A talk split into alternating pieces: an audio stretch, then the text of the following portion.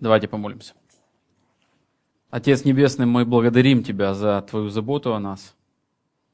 Ты милостив к нам, Ты даешь нам такую уникальную возможность иметь такое общение у Твоих ног, у Твоего Слова, размышлять о очень практических, конкретных составляющих наших семейной жизни. Господи, это подарок для нас, что у нас есть возможность в жизни, что у нас есть финансы так потратить, у нас есть время для этого, у нас есть э, в сердце к этому желание, и мы преодолели какие-то препятствия, есть такая атмосфера в нашей церкви, вот просто когда мы все вместе можем, можем так заботиться о себе и друг о друге в том числе, можем наслаждаться общением, как внутри семьи, так и с другими семьями. Это для всех нас благодать, Господи.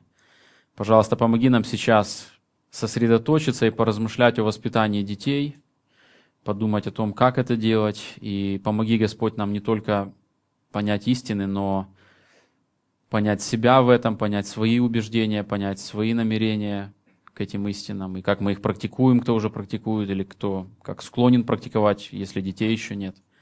Пожалуйста, очень наставь нас и дай нам тоже поднять вопросы, которые которые нам нужно поднять. Практические вопросы, чтобы мы изменились после этого уикенда в нашем подходе к воспитанию детей. Уповаем на Тебя, Господи. Ждем Твоей благодати для нас. Аминь. Присаживайтесь, пожалуйста. Тема, тема, которую мы сейчас разберем, это воспитание детей. И сделаем мы таким образом. Мы, мы сделаем обзор обзор э, воспитания детей, библейский подход к воспитанию детей.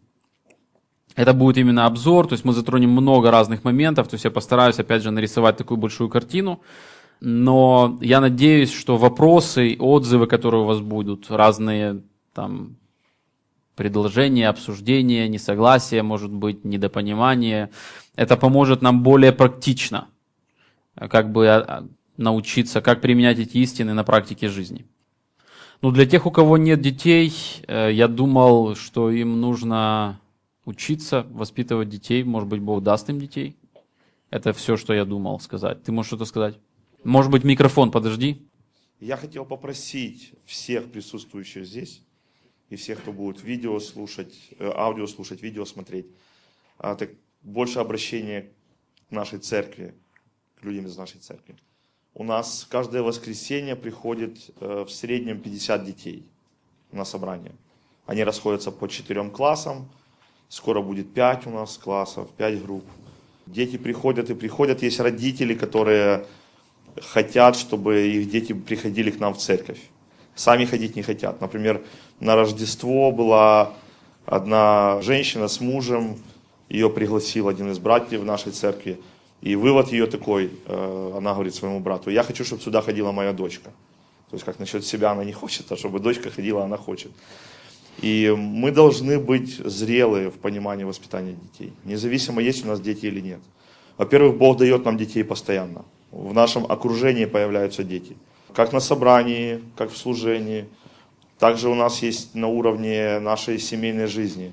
Э, я имею в виду нашей родины, то есть у нас есть племянники, племянницы, у братьев наших сестер рождаются дети, какие-то соседские дети. То есть дети всегда нас окружают, они нас сопровождают. В отпуске где-то, э, вы там две недели проводите где-то на море или где-то еще, и дети рядом с вами.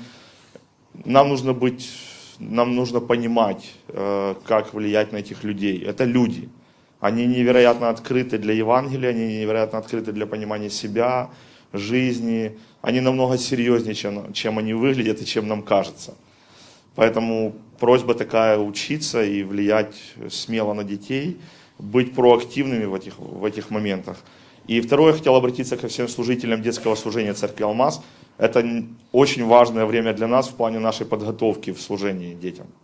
Это, то есть это вот тот тренинг, тот, тот, тот, э, та подготовка, которой нам так не хватает, наставления, которые нам нужны, обновление чего-то в памяти. Поэтому это не только для родителей, это для всех нас в вопросе нашего контакта угу. с детьми, влияния на детей, заботы о детях.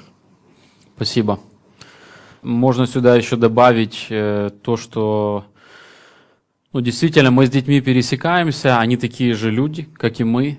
Они намного внутреннее, серьезнее, чем мы думаем о них, и поэтому научиться преодолевать тот барьер, который есть между взрослыми и детьми, за это отвечают взрослые, не дети. Дети не в состоянии преодолеть. Когда дети преодолевают легко, это наглость, это для детей очень ну, плохо. Потом взрослые должны ломать этот барьер стеснения, который есть и у взрослых, и у детей, но взрослые ответственны за то, чтобы это ломать. Идти сквозь свое стеснение, обращаться к детям. То есть э, церковь это место, где, где живут христиане. А христиане это такие люди, которые должны любить детей в том числе. И в этом смысле это должно быть место, где детям хорошо. Дети приходят в такую церковь, и к ним оказывают уважение, их э, ценят их достоинства, их э, над ними не подшучивают, не унижают их взрослыми шуточками, что там они ничего не разбираются, не кривляют их в том, как они неправильно буквы выговаривают, не посмеиваются над ними, да, они ж ничего там не разбираются внутри, там просто, ну так уже потешно говорит, мы все это прокомментируем будем с ним теперь так разговаривать. Это неправильно. Нужно, нужно любить. Дети должны приходить, им должно быть хорошо быть в церкви. Они приходят, и они как попадают в некий оазис, мир совсем же не так с ними обращается. А здесь христиане, которые умеют правильно смотреть на личность, которую Бог сотворил, и они умеют заботиться о ней, проявлять любовь, это очень-очень важно. И в этом смысле и мужчинам, и женщинам нужно учиться это делать. Нужно нужно спускаться на уровень ребенка и нужно, нужно общаться с ними. Буквально где-то, наверное, месяца два назад, я не знаю, у меня какой-то такой момент произошел, я как-то заметил, есть много детей, которых я уже не знаю. И я посвятил себя просто с ними строить отношения. То есть я, если рядом ребенок, я обязательно что-то делаю по отношению к нему. То есть, ну, почти каждому, не, не каждому удается, но на собрании я стараюсь что-то сказать, что-нибудь там как-то ободрить, если ребенок стесняется, я говорю, да, нормально, он же, это нормально, что ты стесняешься, то есть он же думает, что это ненормально, что он себя плохо ведет, или... И таким образом я просто строю отношения, для, для них это важно. И потом они вырастут, и лет через 10 все эти дети маленькие, да, это будут подростки 15-летние. Вспомните себя, если вы можете. Я писал дневник уже лет в 16. Я писал очень серьезные свои переживания. И то есть они будут переживать это, они на наших глазах вырастать будут. То есть это наши дети, нашей церкви, это, это история. Поэтому это действительно стоит учиться. Но, честно говоря, то, что мы говорим о воспитании, это, это не только детей касается, это можно применить и к другим сферам э, и духовного возрастания личного и других. Итак, библейская, несколько вопросов. Мы рассмотрим четыре больших вопроса. Первый, библейская концепция воспитания, то есть что, так, что воспитание должно сделать, то есть какая цель воспитания, какая сущность воспитания, чего мы пытаемся добиться. Просто заставить ребенка не, там, не делать что-то и делать что-то, или есть поглубже цель. Второе, средство воспитания, что влияет на воспитание, какая атмосфера должна быть, чтобы ребенок здраво, ну как бы в здоровой атмосфере мог действительно развиваться. Третье – это методы воспитания ребенка. То есть конкретно вот в этой правильной атмосфере, какой у нас есть инструмент, чтобы воздействовать на сердце ребенка, чтобы оно изменялось, и отсюда изменялось его поведение. И ну, четвертое, это уже будут вопросы и ответы или такое наше обсуждение. Таким образом, три главных вопроса, которые мы рассматриваем. Итак, библейская концепция воспитания ребенка. Воспитание ребенка – это подготовка его для жизни в этом мире – или снаряжение, чтобы у него была вся экипировка и способность ею пользоваться для того, чтобы жить в этом мире, в котором он уже находится. Под миром я подразумеваю не только Украину, не только там 70, 80, 90 лет, сколько там, или там 20 лет, сколько он проживет, но мир в смысле мир Божий, то есть человек проживает какую-то часть в этом мире греховном, потом он по милости Божьей умирает, заканчивается такая жизнь, продолжается вечная жизнь. Э, или вечная смерть, которая тоже как некое существование продолжается. Поэтому воспитание обусловлено тем, каков этот мир. То есть если мы готовим ребенка к этому миру, чтобы он жил в этом мире правильно, то есть нам нужно понимать, что это за мир, как он должен здесь жить. Отсюда наше представление о мире, в котором мы живем, определяет путь воспитания ребенка. Вот суть нашего мира в четырех моментах можно отметить. Первое первая и главная составляющая этого мира. Бог – первостепеннейшая личность этого мира. Он в центре. Вот это главное, это первостепенное, что определяет мир, в котором же. Это Божий мир. Это первое. Второе, смысл мироздания или жизнь отдельного человека. То есть почему человек живет в этом мире, то есть какая у него цель, какое у него предназначение. То есть как он должен успешно прожить свою жизнь в этом мире, вы, то есть выполнив свое предназначение. Третье – это человек или антропология, как человек устроен, если, ну, какой у него там внутренний есть механизм на который с какой-то стороны нужно воздействовать, чтобы он провернулся и на выходе получился какой-то выход. Как на машине есть педаль газа, если ты на нее давишь, то машина ускоряется. Если тормоз, она останавливается. Там есть внутри какой-то механизм, который водитель должен ну, предполагать, что он там есть, и знать, что э, эта педаль так действует, это так, рукоятка так, а руль вот так. Если он не знает, как устроен автомобиль, он может ну, там, я не знаю, держаться не за руль, а за колесо, чтобы что-то изменить и рулить колесом, например, да, то есть это результат будет плохой. Поэтому нужно понять, как устроен человек, ребенок в частности. И четвертый вопрос – это обстоятельства жизни и их роль в жизни человека. То есть есть, мы уже вчера говорили, есть проблемы, как к ним относиться. Четыре такие момента. Суть воспитания – не обеспечить ребенка по своему желанию, тем, что нужно ребенку, или по, по своему усмотрению – но действительно развить его для благословенной жизни в реальном мире. Вот эта цель. Мы воспитываем наших детей, чтобы они прожили славную, благочестивую, благословенную жизнь. Мы не просто какие-то правила им свои навязываем. Вот в нашей семье такие правила, вот если ты их будешь держаться, я буду доволен. Все остальное меня не волнует. Ты просто исполняешь правила, которые у нас здесь есть. Мои какие-то там идеи. Поэтому нам нужно изучить подробнее эти основные элементы мира. Первый элемент мира. Бог – первостепеннейшая личность нашего мира. Бог является сутью нашего мира. Он в центре всего. Он источник для жизни всего, что существует, видимого и невидимого. Без, он источник этой энергии, которая является жизнью. Забери его, нет жизни. Бог царь над всем, то есть он владыка над всем. Он абсолютно могущественный владыка мира, ничто ему не может противиться, ничто ему не трудно. И без Бога нет ни радости, ни счастья в полном смысле этого слова. Бог действительно центральная личность, и не только личность, но и Он источник для, для всего. Все им движется и существует. 1 Паралипоменон 29, 11, 15 об этом говорит. 1 Паралипоменон 29, 11, 15. Твое, Господи, величие и могущество, и слава, и победа, и великолепие, и все, что на небе и на земле Твое. Твое, Господи, царство, и Ты превыше всего, как владычествующий. И богатство, и слава от лица Твоего даются человеку. И Ты владычествуешь над всем. И в руке Твоей сила и могущество, и во власти Твоей, это, это в Его власти, возвеличить и укрепить все. И ныне, Боже наш, мы славословим Тебя, поклоняемся перед Тобой, потому что Ты такой Бог.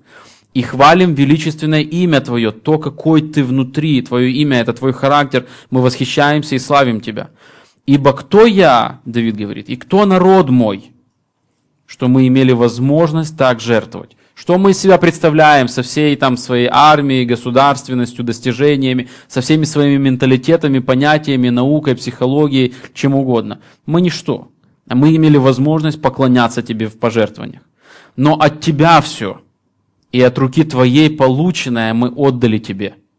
Потому что странники мы пред Тобою и пришельцы. То есть это не наша земля, это не мы ей управляем, это не наш мир, это не наша жизнь в полном смысле этого слова. Но мы странники, мы идем, у нас есть предназначение, и мы проходим в этом Твоем мире и движемся к тому, чтобы Ты был прославлен в конце концов.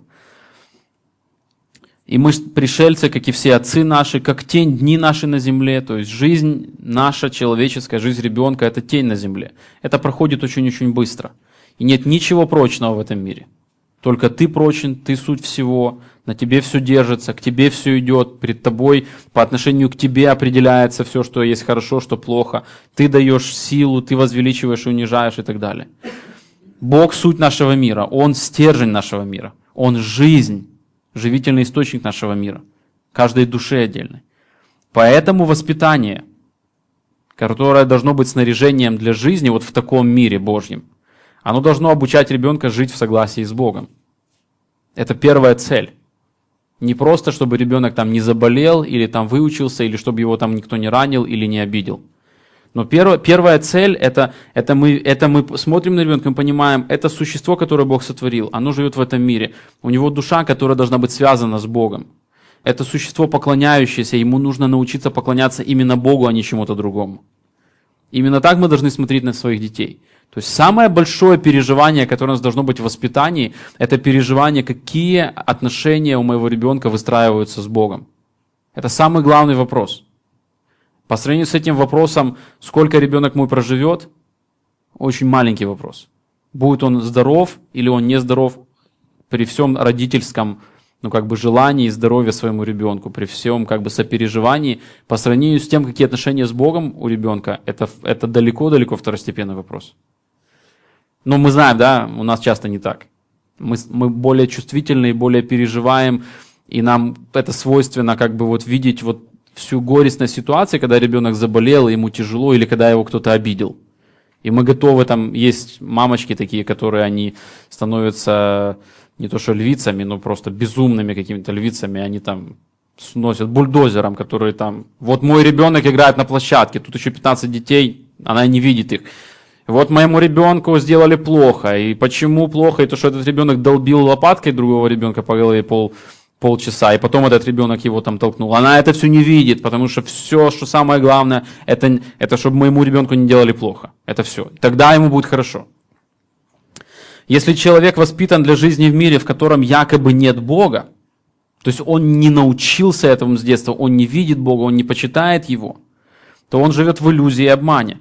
Такой человек слепец, который движется среди капканов, которые разложены в жизни – среди колючих кустарников, страшных ям, ядовитых змей и так далее.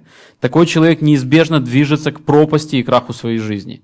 С хорошим здоровьем, хорошим образованием, его никто не обидел, обеспеченный, там, э, хорошие манеры, интеллигентное поведение, э, квартира, машина, перспектива, карьера. Он погибает. Он уже погиб. Его родители подготовили к погибели. Итак, воспитание прежде всего должно вести человека к согласию с Богом, который над всем владыка и царь.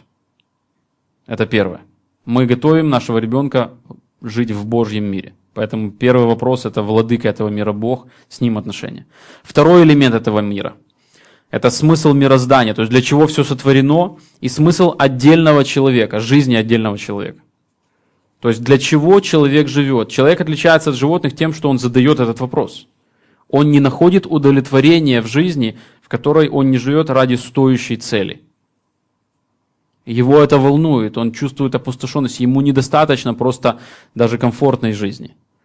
А он ищет чего-то большего, он в этом очень сильно нуждается.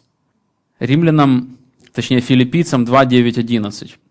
«Посему и Бог превознес его, Иисуса Христа, и дал ему имя выше всякого имени, когда он воскрес, он его превознес, дал ему имя, показал проявил это имя Христово, что Он превыше, выше всякого имени, дабы пред именем Иисуса, пред тем, кто Он есть, пред Его, вот, кто Он по природе, кто Он такой, дабы перед именем Иисуса преклонилось всякое колено, небесных, земных и преисподних, и всякий язык исповедал, как убеждение, как свою веру выразил, что Господь Иисус Христос в славу Бога Отца. Славный, величественный Бог Иисус. То есть вот это, вот это, это конечная цель мироздания. Это то, к чему все идет.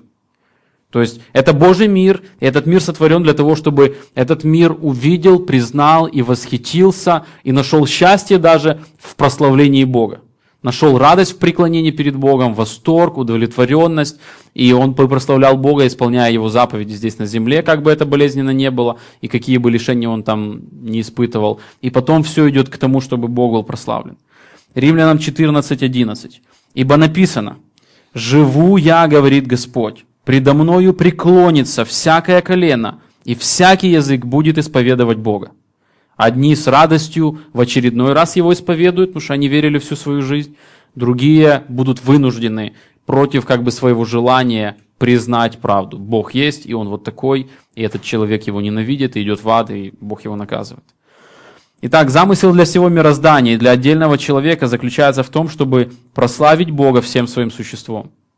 Только в этом человек обретает завершенность, а, удовлетворенность, он чувствует, что он на своем месте, он э, чувствует защищенность, как бы уверенность и твердость в жизни, когда он действительно связан с Богом, когда он преклоняется перед Ним, когда он ценит славу Божью больше, чем себя.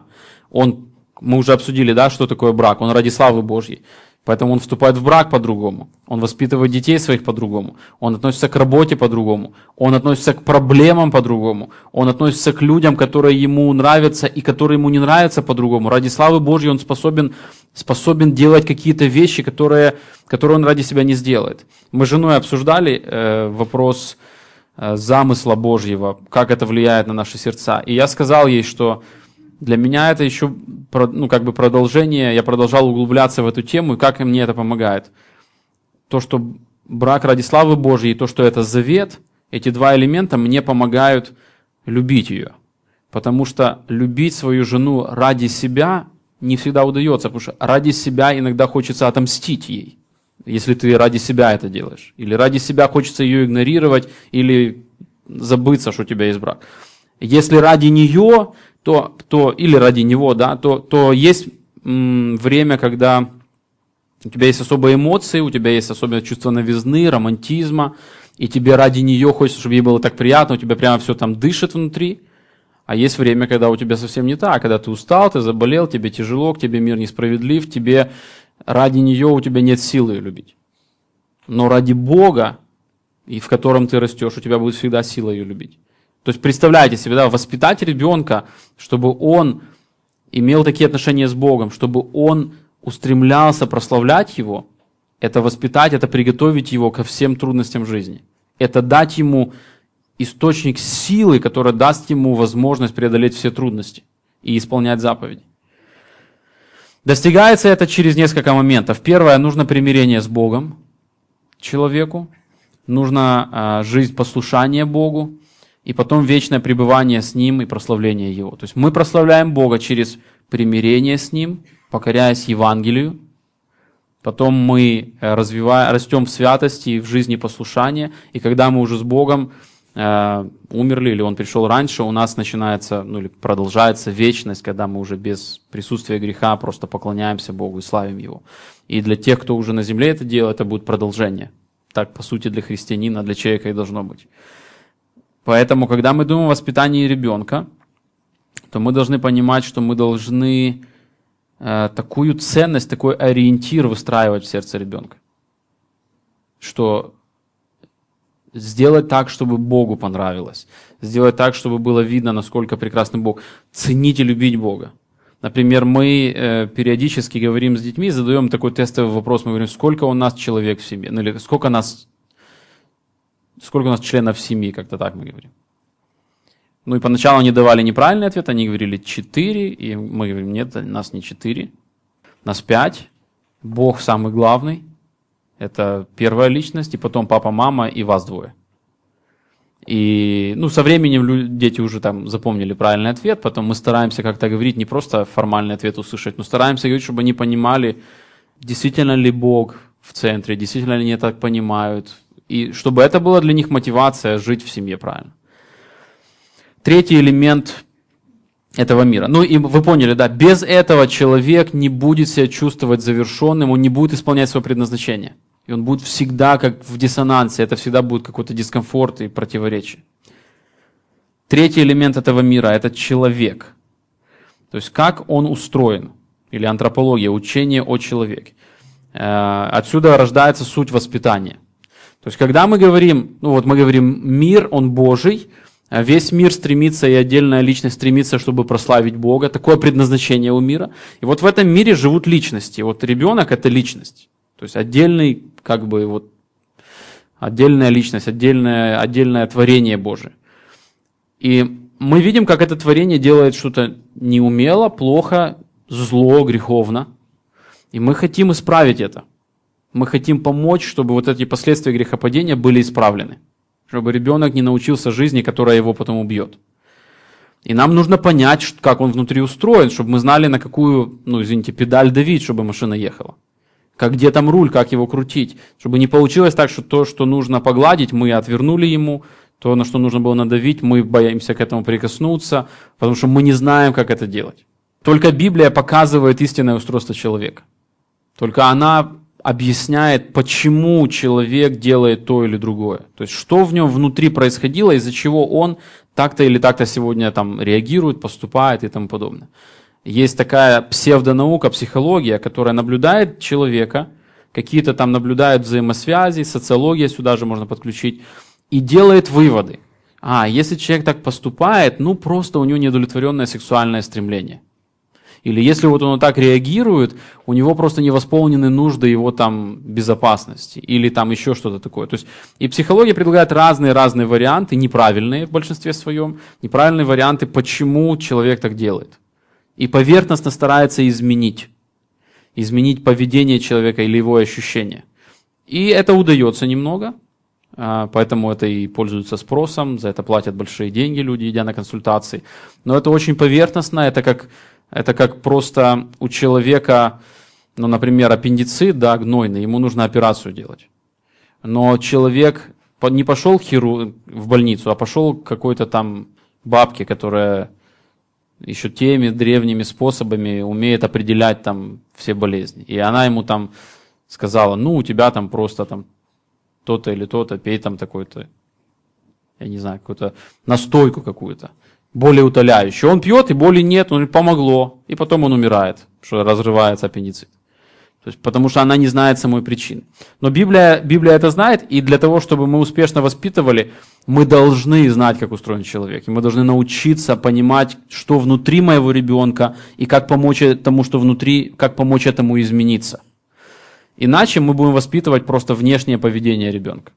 И мы можем это сделать, потому что мы больше, мы морально сильнее, мы можем воздействовать на ребенка, мы можем манипулировать ребенком, мы можем заставлять своего ребенка делать то, что мы хотим.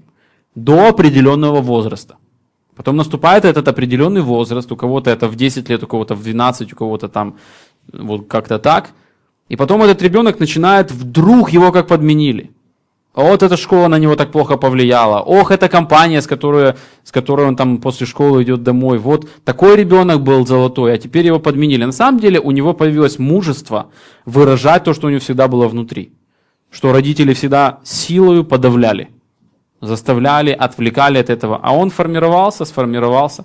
Родители не воспитывали его внутренний мир, но с помощью внешних эффектов добились внешнего поведения, которое хотели. Мы так не хотим воспитывать детей, поэтому нужно понять, как человек устроен. К сожалению, даже христиане часто неумело воспитывают детей. Я думаю, что процентов 90 в нашей стране, если, если взять детей от, от года до 5 лет, я думаю, что процентов 90 родителей христиан воспитывают родителей, детей неправильно. Это моя такая точка зрения. Может быть, я не прав, я не делал там серьезного социологического исследования и так далее, но то, как я вижу, как подходят к многим-многим вещам, это не значит, что все неправильно, но очень много неправильно. Большинство людей пользуются больше наукой этого мира, чем библейской наукой. Большинство людей так и не научили, даже если узнали библейскую науку, они не научились ею пользоваться. Намного-намного легче просто, когда ребенок пришел заплаканный из садика или со школы или с площадки взять и сказать, а давай мяча погоняем, и погонять с ним мяча. Это намного легче, чем сесть и разговаривать с ним. И еще и, и, и еще и знать, как разговаривать. И научиться прежде всего на себе, на своей жене или на своем муже, или на своем окружении каком-то взрослом задавать правильные вопросы, копать в сердце – это же нужно, нужно научиться, чтобы, а потом ребенок, он еще и маленький, он другой, он не знает ответов, помочь ему вообще понимать свой внутренний мир, чтобы он мог дать тебе ответ, чтобы он смог как-то сформулировать, что у него внутри. Он не знает, как это называется, у него нет концепции. Ты почему это делаешь? Не знаю, это стандартный ответ. Он не знает, как это называется. Он просто, ну вот, а почему ты это делаешь? Ну просто делаю. Ну, давай мяча погоняем, как бы, я вырос нормальным человеком, батька по голове там или по, по попе бил, и ничего, вырос нормально. И ты вырастешь, все будет хорошо. Ремень может все исправить.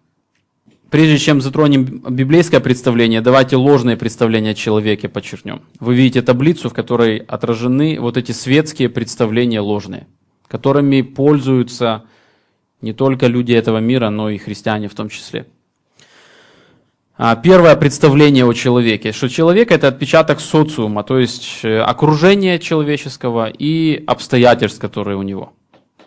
Если человек это просто отпечаток, его формируют социум, окружающие люди и обстоятельства проблемные, то метод воспитания какой? Защитить ребенка от трудностей, от проблем и ошибок.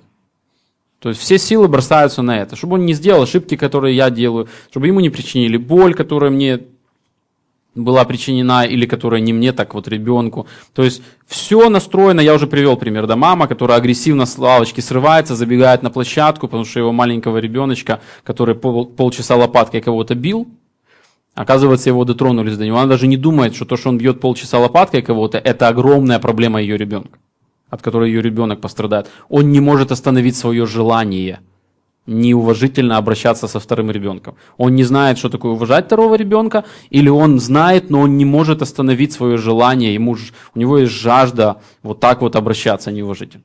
Она не может увидеть, что в нем такая внутри серьезная проблема уже есть. И она просто его ограждает. Второе представление. Человек или хотя бы ребенок это как животное. То есть, ну что он может понять? Ну ему только пять лет. Ну что у него в голове же ничего нет вообще. Или ему только два года, о чем тут вообще, что с ним разговаривать, о чем тут говорить? Он же просто вот, он вообще ничего не соображает. Потом просто как-то там, ну, терпеть надо, вот, качать его до ночи. Просто чтобы он спал. Я знаю одну семью, которая уже не коляска была, а кроватка, но такая на колесиках. И муж ночью кроватку вот такую. Он, ребенок не спал, он ее, он спал. Э, в смысле, муж спал, и он ее толкает эта кроватка отъезжает, а тут в руке веревка, он дергает ее назад, она подъезжает назад, и только она останавливается, ребенок начинает плакать. То есть, да как что, он же, а что я могу сделать? Он же не соображает, ему ничего не, ну это неправда. Отсюда как бы метод воспитания это дрессировка, то есть как животных, тренировка поведения, кнут и пряник, то есть как бы ты начинаешь как-то манипулировать, чтобы ребенок правильно делал, так как ты хочешь. Например, он плачет о чем-то, он хочет это получить. Ну что ты ему объяснишь? Ему же только три года. Поэтому он этого хочет и будет сейчас плакать, а ты ему говоришь, а смотри, смотри, хочешь конфетку, хочешь конфетку? Он переключается, идет за конфеткой, то есть он внутренний мир такой, похоть, я хочу это получить любой ценой, если мне это не дадите, вы все поймете, какая огромная проблема будет. Он может так не думать, но так делает. И, и для того, чтобы он не разбивал вазу, ему нужно помочь побежать за конфеткой, но внутренний мир не меняется. Вазу он не разбил, но как он бежал с похотью разбивать вазу, точно так же с похотью он бежит сейчас за конфеткой. Ради себя готов был разбивать вазу, ради себя он готов не разбивать ее. Но ничего не изменилось. И потом он подрастает, и когда вы не видите, он и вазу разобьет, и конфету получит. Он уже научится это делать. Третье. Человек это сосуд нужд. Пока эти нужды не будут восполнены, мы не можем ожидать от человека ответственного поведения. Мы не можем ожидать, что ребенок будет или человек хорошо вести себя. Но ему же так плохо. Но ведь с ним же несправедливо поступили. Но ведь это же ненормально, что в его жизни ну вот чего-то там не достает. Но ведь у его друзей столько игрушек, а ты, негодяй, не зарабатываешь деньги. Мы своему ребенку не можем купить все эти модные игрушки, поэтому он бедный, несчастный, с невосполненными нуждами собственного достоинства в садике там или в школе. И он так страдает. И как мы можем от него что-то ожидать? Ты вообще не часто дома, он недополучает того всего, и поэтому мы просто должны все делать, чтобы давать, давать, давать, давать ему. Отсюда удовлетворение нужд, услуживание, потакание, подчинение похотям.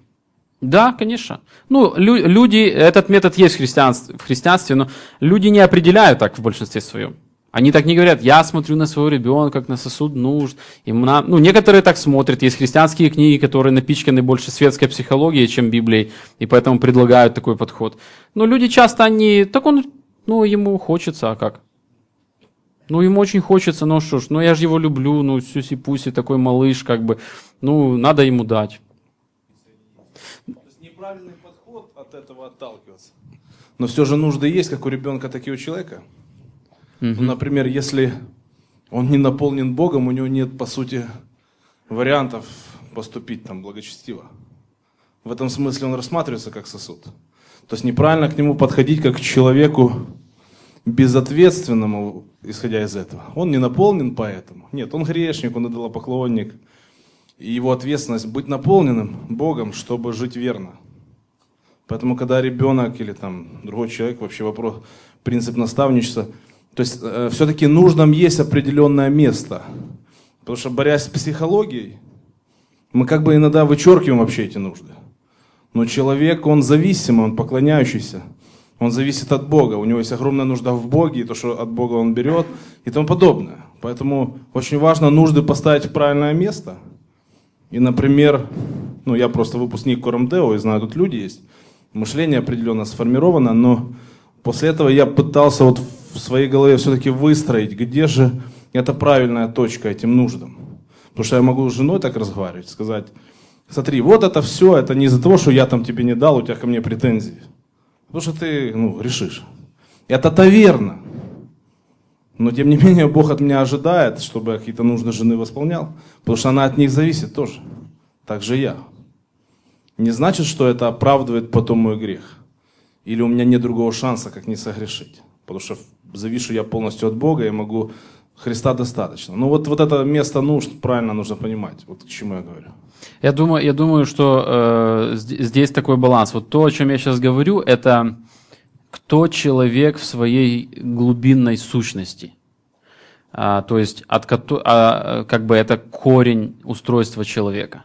То есть корнем устройства человека не есть, скажем, нужды, которые, если ты не восполнишь, э, неправильно ожидать от человека послушания, почитания Бога и тому подобное.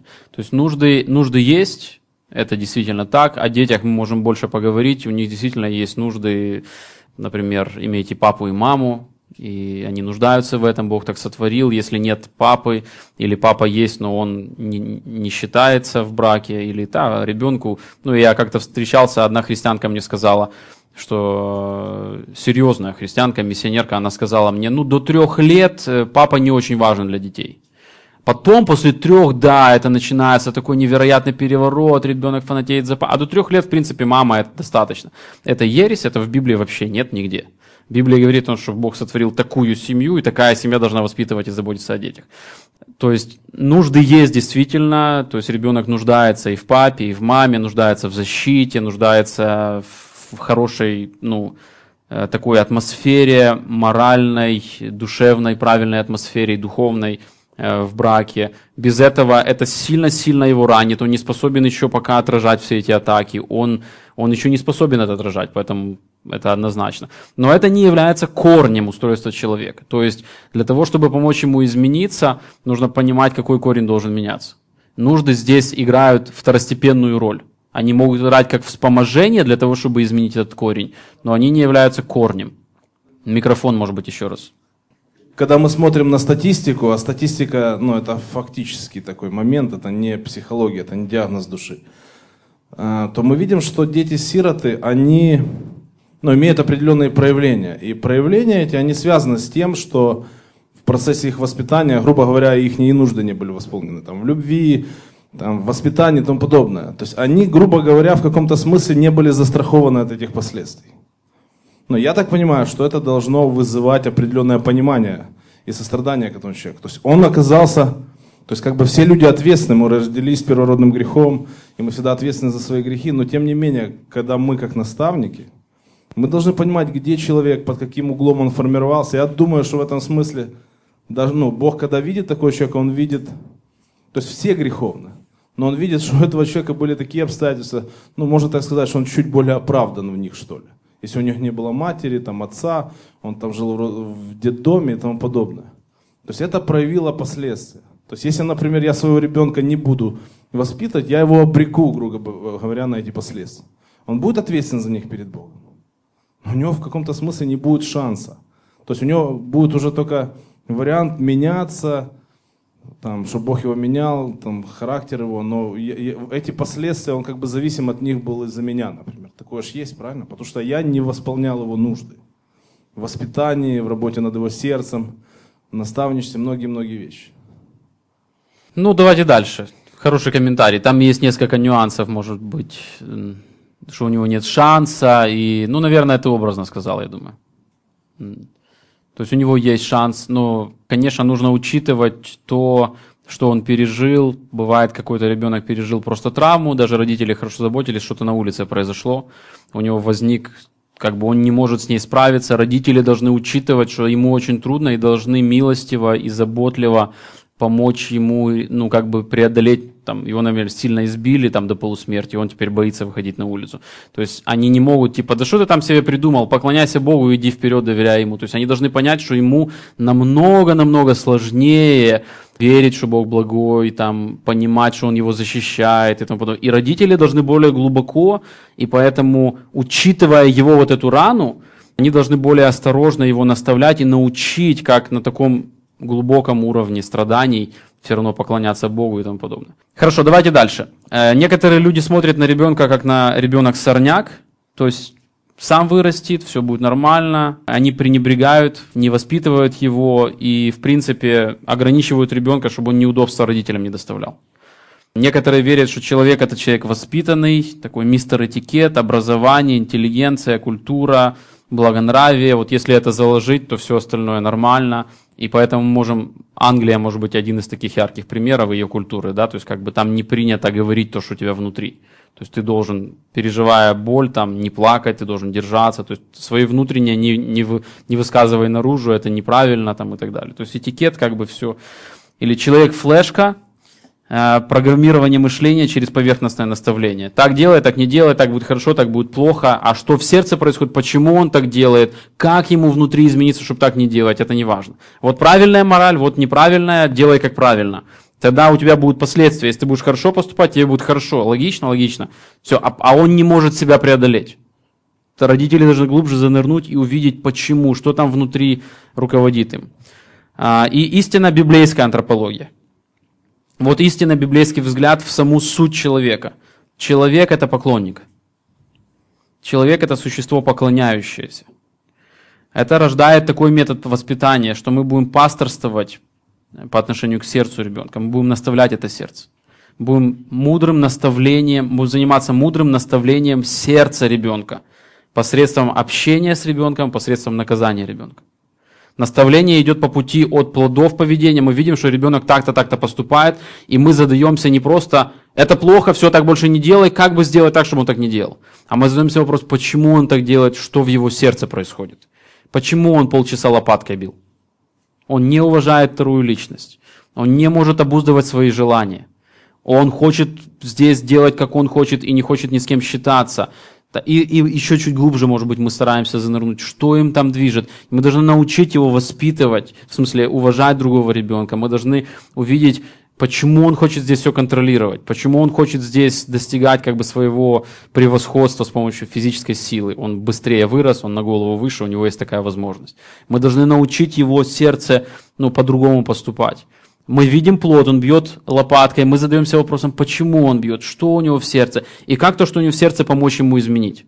Вот это смысл э, библейского, библейской антропологии, библейского подхода к человеку, к взрослому в том числе, и тем более к ребенку. Несколько текстов, которые об этом говорят. Луки 6 глава 43-45. Иисус говорит, нет доброго дерева, которое приносило бы худой плод. Так не бывает.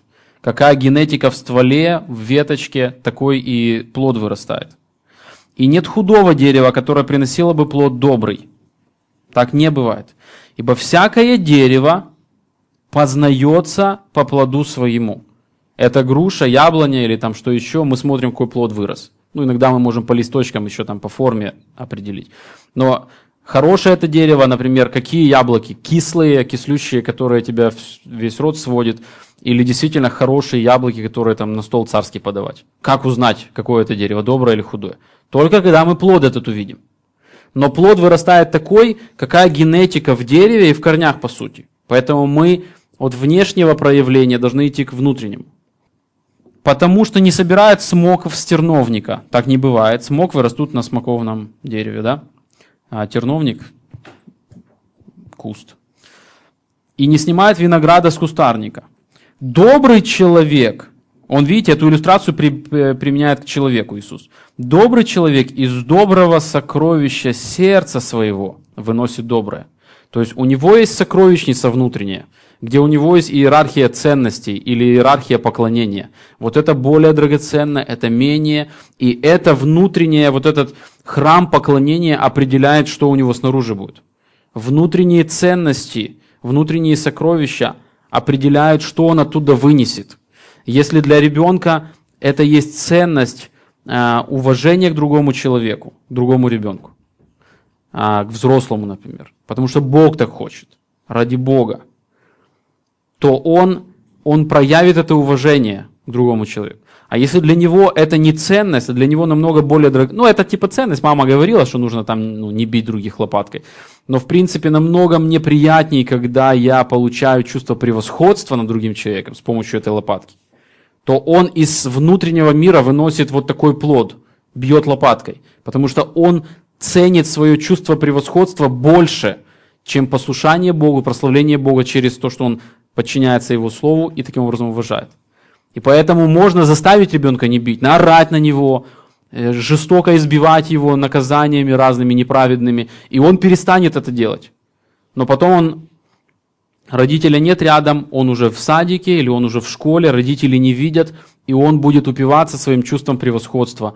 Может быть, уже не с помощью или с физической силой, или если нет такой силы, он будет интеллектом кого-то унижать, над кем-то издеваться, посмеиваться и так далее, и так далее. Добрый человек из доброго сокровища сердца своего выносит доброе, а злой человек из злого сокровища сердца своего выносит злое.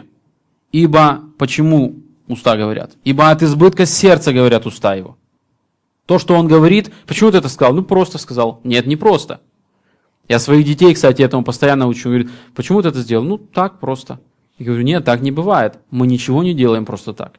Я объясняю эту иллюстрацию библейскую. Уже два года, три, три, три года было детям, я уже это объяснял. То есть два или три года, посмотря с каким ребенком, я это, этот урок прохожу. У тебя есть внутри, у тебя есть сердце. Когда твое сердце становится черное, когда там неправильные желания, видишь, это что производит? Иногда ребенок, например, плачет, я говорю, там, ну, обсуждая, видишь, у тебя сейчас состояние сердца такое, твое сердце определяет, ты просто очень-очень хочешь это получить, у тебя не получается это получить, это тебя растает, ты хочешь еще играть в, в эту игру, а мама сказала идти ложиться спать или папа, и ты реагируешь, м-м-м.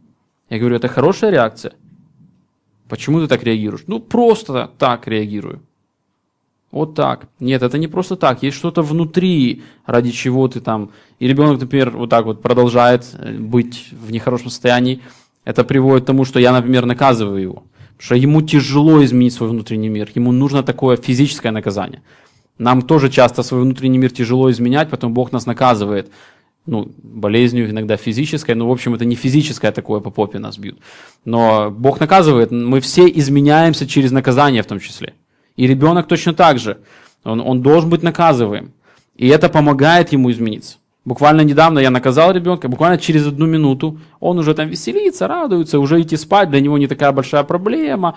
Я, я говорю, по-моему, это был Мартин, я говорю, Мартин, смотри, смотри как, смотри, как ты изменился. Совсем одна минута прошла, смотри, ты улыбаешься, ты радуешься, до этого ты так мучился. Он такой там, что-то там посоображал, что-то он мне там ответил, я еще, он что-то ответил, да нет, это там просто, это не из-за этого, потому что ему не нравится, когда его наказываю. Я говорю, смотри, как наказание тебе помогло. Да нет, это я просто там то-то или то-то. Я говорю, то есть он, он строит будущее, он воюет, это ценность им руководит. Какая ценность? Не изменение во славу Божью, а я не хочу боль переживать. Для меня изменение во славу Божию не такая большая ценность, как ценность комфорта. Поэтому я сейчас что-то скажу, чтобы ты меня не бил. Я тебя обману, извращу правду, чтобы, ну, он думает, что я как бы, он ну, надеется, что как бы повлиять. То есть он думает, это влияет. И поэтому он говорит, ну, да нет, это не из-за этого. Ну, я его больше и больше наставляю. Нет, нет, из-за этого, посмотри, вот это, вот это, вот это. То есть постара... я стараюсь детям объяснять, как они устроены, что с ними происходит. И потом они понимают наказание. И они понимают, куда это наказание должно воздействовать внутри них. Я часто им говорю, где нужно бороться. То есть вот я помню, когда-то Мартину было два или три года, и я этот случай много раз рассказывал, он меня очень шокировал. Я слышу, он кричит – и я думаю, может быть, жена его должна была наказать, но не наказала до сих пор, потому что он очень долго кричит. И, ну, плачет. Я, я прихожу, он, он на, на коленках на полу и вот так вот лежит. И, я думаю, ну, вот видишь, капризничает, сейчас нужно будет его наказать за это. И я ему говорю, Мартин, почему ты плачешь? То есть я не подскакиваю, а ну что ты тут орешь целый день, там, знаю я, что у тебя там внутри, капризничаешь, эгоист такой. Ну, это я подумал, а подошел и влепил ему. Нет, я подхожу, спрашиваю его. Хотя внутри я уже думаю, да, его нужно будет наказать, что очевидная ситуация. Что, почему ты плачешь? Он говорит, папа, я никак не могу измениться. Ему было три года. И он мог понимать это. Он знает, как делать правильно. И у него не выходит это сделать. И я его не наказывал, естественно, я был там на седьмом небе. От того, что он это сказал, я сел, я начал с ним разговаривать. И я ему сразу начал, я ему проповедовал Евангелие. Я говорю, да ты не можешь измениться. Тебе нужен Бог. Бог тебя должен изменить, и я тебя не могу изменить мое, ну и так далее. Тут длинный разговор, где я там и про воспитание рассказал, и про роль Бога, и, и, так, и про то, что у него грех внутри. Это не был там, конечно, длинный разговор, в смысле не два часа и не полчаса. Это длинный разговор, как для трехлетнего ребенка был. То есть поговорил там пять минут или десять с ним, и он что-то понял потом, и так далее, и так далее. И ребенок сам, когда ты его так воспитываешь, библейски правильно, он сам внутренний свой мир тоже понимать начинает. Он понимает, что у него там, как работает, куда прилагать старания. Я говорю, видишь, тебе нужно выбрать сейчас между одним желанием и вторым. И это трудный выбор, потому что тебе этого больше хочется, ты это больше ценишь, чем это. Понимаете, вокруг чего весь, весь разговор происходит и ну, на чем сосредотачивается воспитание. Может быть, давайте еще один текст, и потом, и потом мы сделаем перерыв. Даже два текста и сделаем перерыв. А, текст следующий, это Марка, 7 глава, 14-23. Просто чтобы ну, глубже это убеждение было. «И призвав весь народ, говорил им, слушайте меня все и разумейте». Люди это не понимали. Иисус много-много раз об этом учил. Он это его тема, он много говорил о ней. Люди поклонение Богу неправильно понимали вообще религиозную жизнь. Он говорит, ничто, входящее в человека извне, не может осквернить его, никакая еда и так далее. Но что исходит из него, имеется в виду из сердца, то оскверняет его, то и проявляет его греховность и делает его греховным на практике. Если кто имеет уши слышать, да слышит, то есть поймите это, это очень важно. И когда он от народа вошел в дом, ученики его спросили его о притче. Он сказал им, неужели и вы так непонятливы? Неужели вы не понимаете, о чем я имею в виду, что там выходит и так далее? Неужели не разумеете, что ничто извне входящее в человека не может осквернить его, не может его сделать морально злым? Никакое материальное что-то не может морально сделать его злым. Потому что не в сердце его входит. Видите, оно не приходит в храм поклонения, оно не приходит в сердце, там вот, где формируется отношение к Богу или, или к мамоне, да? Не можете служить тому и другому. Это, еда не касается этого внутреннего мира. Она не определяет внутренний мир. А в чрево входит и выходит вон, чем очищается всякая пища. Далее сказал, исходящее из человека оскверняет человека. Имеется в виду из сердца его. Ибо изнутри, из сердца человеческого исходят злые помыслы. То есть, другими словами, в человеке есть зло внутри. Вот почему психологи не могут это принять. Им это не нравится. Человек хорош сам по себе, просто на него плохо повлияли, просто у него плохая компания, просто он там в бедной семье вырос, просто то или то, и они не хотят никак согласиться с этим, что это очень болезненно, это Евангелие. Мы греховны. У нас проблема внутри. Иисус об этом говорит. Из сердца человеческого исходят злые помыслы, прелюбодеяние. То есть я прелюбодействовал не потому, что она такая была соблазнительная. Или просто этот сайт случайно открылся передо мной, и я застрял на нем. Это в моем сердце была война, которая был партизан, который воевал и ждал этой порнографии. Он был настроен, только мелькнет, он сразу бросается туда. Поэтому не то, что просто мигающая порнография на, где-то там в интернете, это проблема. Я, в общем, все нормально, просто ух уже этот интернет. Нужно убегать от интернета, убегать от этих всех вещей, не ходить на пути грешных, это всегда. Но мы должны понять, что главный воин против нас, он внутри у нас. И мы вот туда с этими ценностями должны воевать. Мы должны это отдавать на распятие, на жертвенник ложить. Оттуда любодеяние, убийство, кражи, лихаимство, злоба, коварство, непотребство, завистливое око, богохульство, гордость, безумство – и все это в той или иной степени есть, ну, может проявляться, может не все, но многое э, у ребенка. Все это зло изнутри исходит и оскверняет человека. Вот как Иисус видит человека. И Римлянам 1 глава 18.32. Там есть несколько важных моментов, нам нужно заметить. «Ибо открывается гнев Божий с неба на всякое нечестие и неправду, неправедность человеков, подавляющих истину неправдой». То есть, видите, есть истина, которая им явлена, они ее давят неправдой, ложью. Почему они так делают? Почему, когда приходит понимание истинное, они его пытаются уничтожить? Есть что-то более фундаментальное, что-то в их сердце, из-за чего они так к истине относятся.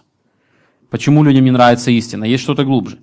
Ибо что можно знать о Боге, то есть какой Он этот Бог, явно для них, потому что Бог явил им. Ибо невидимая Его, вечная сила Его и божество от создания мира через рассматривание как минимум творений видны. Так что они безответны, то есть им дано откровение. Но вот, ну вот что, произ... что они сделали с этим откровением. Но как они, познав Бога, не захотели преклоняться перед Ним. Хотели оставаться внутри у себя с собственными богами – они, познав Бога, не прославили Его как Бога, не преклонились перед Ним, не признали, что Он владыка надо мной. Я вижу, Он владыка, я вижу, Он творец, я вижу, Он царь, но я, мне это не нравится. Я хочу быть царь сам для себя, для своей жизни. Не прославили Его как Бога и не возблагодарили, но осуетились в умствованиях своих и как-то пытались этого Бога куда-то этими умствованиями задвинуть, и омрачилось несмысленное сердце их. То есть, видите, да, в глубине это объект поклонения. Человек не хочет поклоняться Богу. Потом приходит познание истины. И он уже, ну то есть там какая-то истина пришла глубже о Боге, он ее отвергает, он не хочет перед Богом поклоняться. Не прославили его, не захотели преклоняться. И в результате звучит другая истина.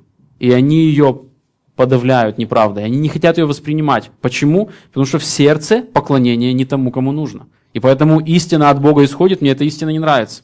Мне нравится вот эта, так сказать, истина. А потому что она соответствует тому Богу, который у меня внутри. И этот Бог я.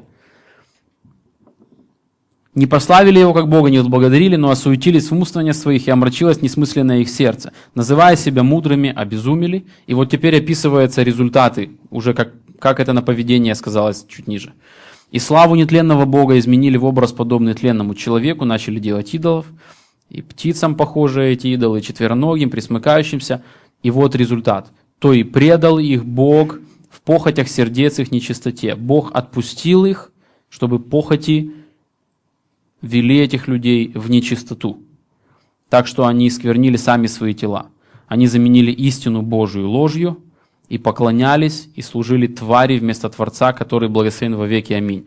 Потому предал их Бог постыдным страстям. Женщины их заменили естественное употребление противоестественным. Подобные мужчины, оставив естественное употребление женского пола, разжигались похотью друг на друга. Мужчины на мужчинах, делая срам. Видите, почему есть э, лесбиянство и гомосексуализм? В глубине нет, нет преклонения перед Богом, в результате отвергается истина, Бог отпускает их, и они во все тяжкие своими похотями бегут. Поэтому, чтобы изменить эту проблему, не просто нужно дать там мальчику больше мужского внимания, как говорят психологи. Это не поможет. У него в сердце должна измениться ситуация. И дальше, и как они там ниже, и как они не заботились иметь Бога в разуме, то предал их Бог превратному уму. И теперь, скажем так, обычная жизнь уже описывается делать непотребство, то, что не нужно, они это делают, так что они исполнены всякой неправедности, блуда, лукавства, корыстолюбия, злобы, исполнены зависти, завидуют другим людям, убийства, когда они плохие слова говорят на других людей или даже физически убивают, распри, они не могут мир найти, они ссорятся, обмана, почему они обманывают? Они поклоняются Богу какому-то там неправильному, злонравие, это к детям очень относится, да, злой нрав, они недовольны, они там могут ныть, они могут там не, не слушаться там и так далее. Злоречивы, клеветники, говорят плохое о другом, обманывают, там, а он сделал то-то, а он не делал. Богоненавистники, не хотят о Боге, говорят, не ищут Его. Обидчики, обижают других людей. Самохвалы, себя хвалят и подчеркивают то, что в них очень хорошо, стараются соревноваться, себя выпечить лучше. Горды, изобретательны на зло, гордыни, хотят принимать какое-то наставление, изобретательны на зло, у них работают мозги очень хорошо, непослушны родителям, безрассудны, вероломны, нелюбовны, непримиримы, немилостивы. Они знают праведный суд Божий, что делающие такие дела достойны смерти. Однако не только их делают, но и делающих одобряют. Они не могут измениться. Они не могут поступать морально хорошо, что у них внутри поклонение неправильно. Таким образом, это важно заметить, это для воспитания очень важно. Мы должны понять, что в, корне всех проблем лежит поклонение. Это поклонение определяет понимание, убеждение. Если я люблю мамону, то есть финансовые, материальные блага, мне не будут нравиться истины, которые лишают меня возможности заработать деньги любой ценой. Они мне не будут нравиться. Мы с вами здесь точно так же устроены. Какие-то истины никак не могут дойти до нашего сознания, до нашего убеждения, потому что они противоречат нашим ценностям. Они противоречат нашим идольским ценностям. И поэтому и мы такие изобретательны, мы объясняем, оправдываем себя, мы спорим, нас это не убеждает. Хотя внутри мы знаем, как бы это правильно. Но мы не хотим это никак принять. И иногда мы даже не знаем. Иногда мы самообманом живем, мы не хотим принимать эти истины. Потому что это приведет к тому, что мне придется тем, что для меня очень дорого, пожертвовать. То, что для меня как нежный ребенок у меня внутри, мне придется его положить на жертвенник. Это ужас. Я, я буду страдать, мне очень больно будет. Я должен защитить эту ценность в себе. Я должен уберечь ее. Я думаю, можно и с Богом быть, и этого не отрекаться. Я думаю, у меня как-то получится. Просто это какой-то резкий фанатичный подход. Я думаю, просто чуть время должно пройти, и я изменюсь. Все наладится. Тут не нужно резко рубить, тут не нужно отрекаться от этого. Тут не нужно до крови сражаться против этого греха. Тут нужно мудрее подойти. На самом деле, это все, это все мы философствуем. На самом деле простая причина. Внутри объект поклонения не тот. И поэтому наше понимание отсюда формируется, и от понимания или от убеждений формируется поведение. Поэтому неправильно изменять ребенка или нас с вами, или кого мы наставляем на уровне поведения. Нужно идти глубже. А как ты понимаешь эти все вещи? Почему ты это делаешь? К чему ты стремишься? Почему ты думаешь, что это нормально? А видишь ли ты, как Писание учит на эту тему? И человек может дать правильный ответ. Например, он раздражается. И ты говоришь с ним, ты видишь, ты раздражаешься? Он там, предположим, да, я вижу. А ты понимаешь, как Писание об этом учит? Да, я понимаю, это нехорошо. И нужно еще глубже идти. Нельзя здесь сказать, ну, посвяти себя жить по-другому. Бог же призывает, чтобы мы были святы, как Он. А он посвятил, и не получается. И нам нужно идти глубже. Какие ценности там приводят к раздражению? Я хочу, чтобы все было в порядке, а люди, люди не делают так как, так, как мне нравится. И меня это раздражает, я не могу избавиться от раздражения. Или, например, я хочу, чтобы я мог достичь какого-то успеха в чем-то, и этот человек мне мешает, и он мне мешает, он меня раздражает. У меня ценность меня туда ведет. Я хочу быть успешным человеком. Я хочу реализовать вот эту вещь в служении даже, может быть, в церкви что-то там. Вот чтобы оно вот все так было. А этот человек не мешает, или эти обстоятельства, они меня раздражают. И для того, чтобы я мог избавиться от раздражения, мне нужно пожертвовать этой ценностью. И я готов, Господи, служить Тебе, даже если я буду неуспешен. Я готов делать это дело, даже если не получится так, как, бы я, так, как я стараюсь это сделать. Я готов идти долго туда, идти вот такими путями, но я буду идти праведно. Если праведный путь ведет так далеко, я согласен. И поэтому я не раздражаюсь, я это принимаю. Итак, человек есть поклонник, человек не сосуд нужд, прежде всего, не отпечаток обстоятельств, прежде всего, или социума. Сердце человека – это храм поклонения. От того, кому он поклоняется, зависит состояние его души и его поведение. От того, какие ценности правят сердцем человека, зависит вся жизнь человека. И душа, и поведение. Поэтому для того, чтобы изменить состояние человека, его души и поведение человека, необходимо вести его к перемене объекта поклонения в храме его сердца. Только это угодная Богу перемена. Только это перемена, которая будет стабильной, которая не потеряется при перемене обстоятельств. И делать это необходимо, идя от плодов дерева к его корням. То есть, что необходимо сделать? Первое, нам нужно увидеть плод. Вот поведение, вот такое. Я говорю ребенку, иди ложись спать, а он мне говорит, м-м, я не хочу спать. Ну, маленький ребенок, что с него взять? Ничего, потерпим, что он с нами так разговаривает. А потом он, а потом он в три или в два года маму бьет. Когда она говорит, иди спать. «Ну, дитина, от уже ж, а ну давай спать бегом, бэмц его. Вместо того, чтобы серьезно осознать, что в ребенке, в его сердце нечто уже происходит. Итак, мы видим плод, и мы не должны закрыть на него глаза. Мы должны поразмышлять. Хорошо, как он мыслит в этой ситуации? Чем, ну, чем меньше ребенок, тем меньше он может объяснить, как он мыслит, но он мыслит. Но мы должны, если он чем взрослее, мы его учим понимать себя, он нам расскажет, как он понимает, почему он это делает. Почему ты это делаешь? Я просто не хочу спать идти. А почему ты не хочешь идти спать? Просто. Нет, ну, ну как просто? Ты же знаешь, что просто ничего не происходит. Ну, просто я хотел еще поиграться. То есть это твое желание, тебе тяжело то, что ты сейчас не сможешь продолжать играть. Да. Ну хорошо, иди играй. Мы так не должны делать. Хорошо, то есть, окей, мы уже поняли, как он мыслит. Дальше мы должны идти чуть глубже. Какая ценность им руководит? Почему он не может отказаться в своем желании поиграться? Потому что, ну, например, потому что он очень хочет, чтобы ему было хорошо, а ему очень классно от того, как он играется. Или он сейчас хочет это доделать, потому что завтра в садик этот конструктор он понесет, и все дети вокруг него станут, он будет в центре внимания. Может быть такая ценность. Почему ты это хочешь еще поиграться? Ну, я хотел сделать завтра в садик эту игрушку, и тогда, если ее возьму, то у меня будет все классно. А у тебя есть какие-то трудности в садике? Давай поговорим. Может быть, уже вечером не нужно об этом говорить может быть, уже слишком поздно, он с бабушкой по скайпу говорил и так далее. Теперь нам нужно уже, так сказать, в постель его вести. Хотя я бы все равно говорил, но, может, кому-то не нужно так делать. То есть, а что такое, что там? И ты, и ты сразу видишь, там происходит, ты глубже его жизнь понимаешь, и ты лучше понимаешь там проблему. Одни дети очень борются за то, чтобы быть впереди, другие не борются. То есть у них разные ценности. И потом четвертый момент, то есть плоды, как он это понимает, какие конкретные ценности, которые он поклоняется, правят его сердце. Это трудная задача.